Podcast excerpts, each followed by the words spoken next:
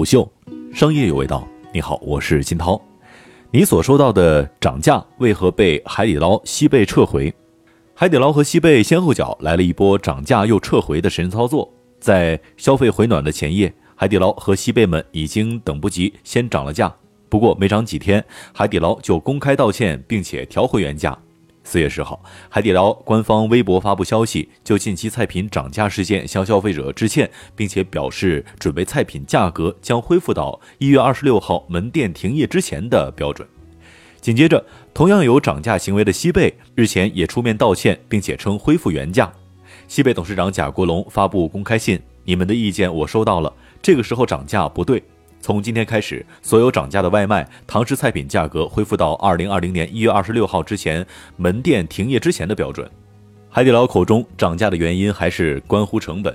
彼时，海底捞回应媒体称，由于疫情和成本的上涨，公司调整了部分菜品的价格，整体价格上涨幅度控制在百分之六，各城市实行差异化定价。西贝的涨价似乎也在意料当中。两个月前，贾国龙的一番话就掀起了一众企业叫苦的声音。预计春节前后一个月的时间，西贝将损失营收七到八亿元。在几乎没有进项的情况下，两万多名员工的工资还需要照常发放。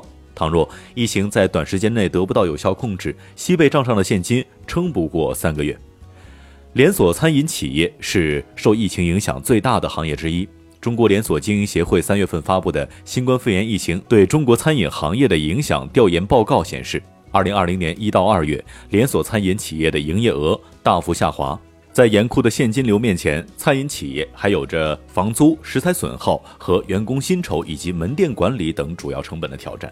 在行业还没有回暖的当下，成本从有序变得不再可控。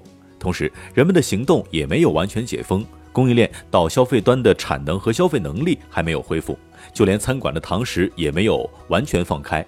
就餐人数、就餐时间都还有不少的限制，可以说，疫情结束其实也只是餐饮企业自救的开始。从餐饮企业自身的角度出发，他们当下要做的是想办法挽回自己的损失，并且为未来的全面解封做好充足的现金流和人员的准备。涨价听起来似乎无可厚非，那为什么最后成本的压力看起来还是败给了用户的讨伐呢？首先，海底捞、西贝这样的龙头餐饮公司有着行业风向标的影响力。这个你学不会的海底捞，截至二零一九年年底的总门店数已经达到了七百六十八家，相当于平均每一点二天就开出一家新店。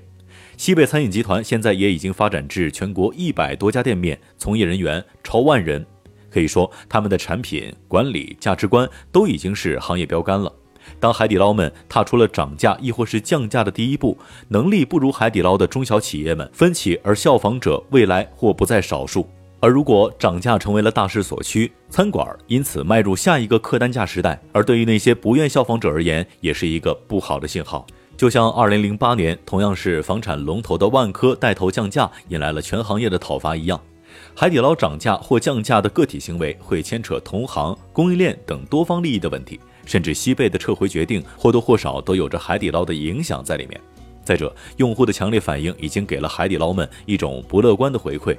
对于一家餐饮门店来说，虽然成本很重要，但翻台率和客户数量以及口碑似乎更加重要。面对一点五元一片的土豆，五十多元一盘的小酥肉，本就不便宜，还连连涨价的锅底，人们在走进海底捞前将犹豫更长的时间。毕竟，在这次疫情当中，除了企业们，同样面对现金流挑战的，还有站在菜单前的一个个消费者。餐饮企业涨价，意味着这个时候将成本上涨的压力转移给了同样太难了的消费者身上。而在等待回暖的时刻，他们还得靠着释放出来的新客流以及老顾客的照拂，来真正挺过这一段暗黑的时刻。在该想办法获取用户的时候进行涨价，某种程度上等于拒绝客户回流，甚至将用户推向了没有涨价的竞争对手的那里。所以这个决定并不算明智。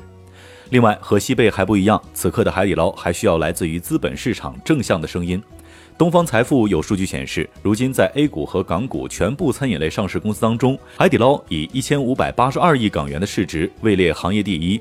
在客流和翻台率都不能够保证的情况下，客单价的提升是向资本市场的一个正向回馈，这或许也是海底捞涨价的一个原因之一。但是，一旦涨幅不被消费者买单，什么策略都没有用。对海底捞这样的餐饮服务企业来说，资本市场反馈的基础说到底还是用户的投票。或许是基于种种原因，海底捞们重新计算了涨价的后果，又做出了不涨价的口径。有趣的是，这也不是海底捞第一次撤回自己的决定。去年九月份，海底捞方面表示要调整大学生折扣，结果同样因为舆论发酵而改口不变。不过，一番操作却给了海底捞足够大的讨论度，将“海底捞”三个字一次又一次地推到人们的面前。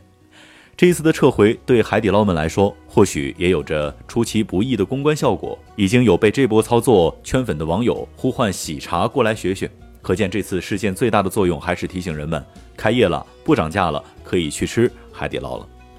虎嗅商业有味道，我是金涛，四点水的涛，下期见。虎嗅。商业有味道。有味道本节目由喜马拉雅、虎嗅网联合制作播出，欢迎下载虎嗅 APP，关注虎嗅公众号，查看音频文字版。